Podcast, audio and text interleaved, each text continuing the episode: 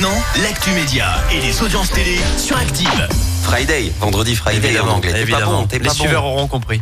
Allez, on parle télé à la radio et pour qui la première place hier soir? TF1 a plaqué tout le monde avec Nouvelle-Zélande-Uruguay. Match de la Coupe du Monde de rugby, 3,92 millions de suiveurs. France 3 suit avec une rediffusion de la série Sophie Cross, 2,32 millions de téléspectateurs.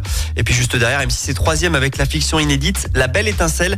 Le programme a rassemblé 2,13 millions de personnes. Au niveau des dernières actus autour du petit écran, quoi de neuf? On débute avec cette masterclass. Elle est signée d'un Lyonnais, faut le dire quand c'est bien aussi. Quand nos voisins font des choses, des choses sympas. Alors, le- ce Lyonnais a réussi à piéger Cyril Hanouna et touche pas à mon poste. La séquence est sublime. On va l'écouter. Le contexte, c'est un jeune homme qui était dans le public et on lui a donné le micro pour raconter une anecdote a priori touchante. Euh, il y a un an, Ouais. j'ai eu un accident très grave qui m'a complètement paralysé. Mais grâce à vous, j'ai pu survivre. Vous m'avez complètement aidé à guérir. Tous les jours euh, à l'hôpital, je voyais vo- vo- votre émission et ça me donnait de la force. Et un jour, après plusieurs mois de- d'entraînement, euh, j'ai enfin pu me mettre debout, marcher et enfin éteindre cette émission de merde tout seul. Donc vraiment, je voulais vous remercier. Ouais. Ah, franchement, il est génial. Bravo à lui. Bon, Cyril, tu, devines, hein, Cyril Hanouna, il l'a forcément pas très bien pris. Mais mission réussie pour Théo Audace, donc c'est comme ça qu'il s'appelle.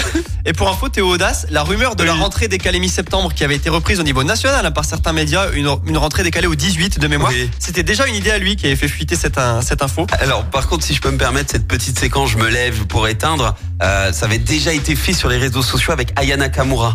Le, le même truc, genre je- j'écoute Ayana Kamura, grâce à toi j'ai pu me lever et éteindre la radio. Ouais, mais Voilà. là, aller le faire devant Cyril Hanouna devant en Cyril plateau, faut- il était à 2 mètres de lui. Faut avoir des hein. chapeau bas, Ah non, mais bravo. monsieur Audace. Euh, autre info, elle est enceinte et elle l'a annoncé en direct sur Canal+. La présentatrice Laure Boulot attend son premier enfant. Elle l'a avoué mercredi soir lors de la Ligue des Champions avec une petite phrase toute mignonne. Je lui fais vivre des émotions incroyables, a-t-elle commenté alors qu'elle était en bord terrain.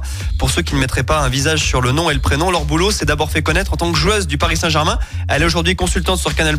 Et je vous donne une petite info que vous avez certainement pas. Ouais. Laure Boulot, avant de percer, et d'avoir une belle carrière, puisqu'elle a joué longtemps au PSG, et ben elle a joué dans ma chère Haute-Loire, puisqu'elle était à l'ESMI, l'entente Ah bon? Saint-Maurice-Saint-Jean. Donc elle est pas, elle- et je crois même même qu'elle est auvergnate. Et Ouais, tu tout l'as à tu fait. l'as croisé ou pas en hauteur du coup Euh, non, je l'ai pas Peut-être là-bas. J'allais pas voir euh, l'ESMI. Ah bah voilà. Et quel programme pour ce soir? Sur TF1, le programme qui va bah, très certainement attirer le plus de téléspectateurs, France-Italie. Bah oui. En rugby, ça se joue euh, dans le Rhône voisin. Sur euh, la 2, les petits meurtres d'Agatha Christie. Patrick Fiori est à l'honneur sur France 3 avec embarquement immédiat. La France au fourneau sur la 5 et même thématique sur M6 en un peu plus hard. Cauchemar en cuisine. Pauvre Patrick, être programmé en même temps qu'un France.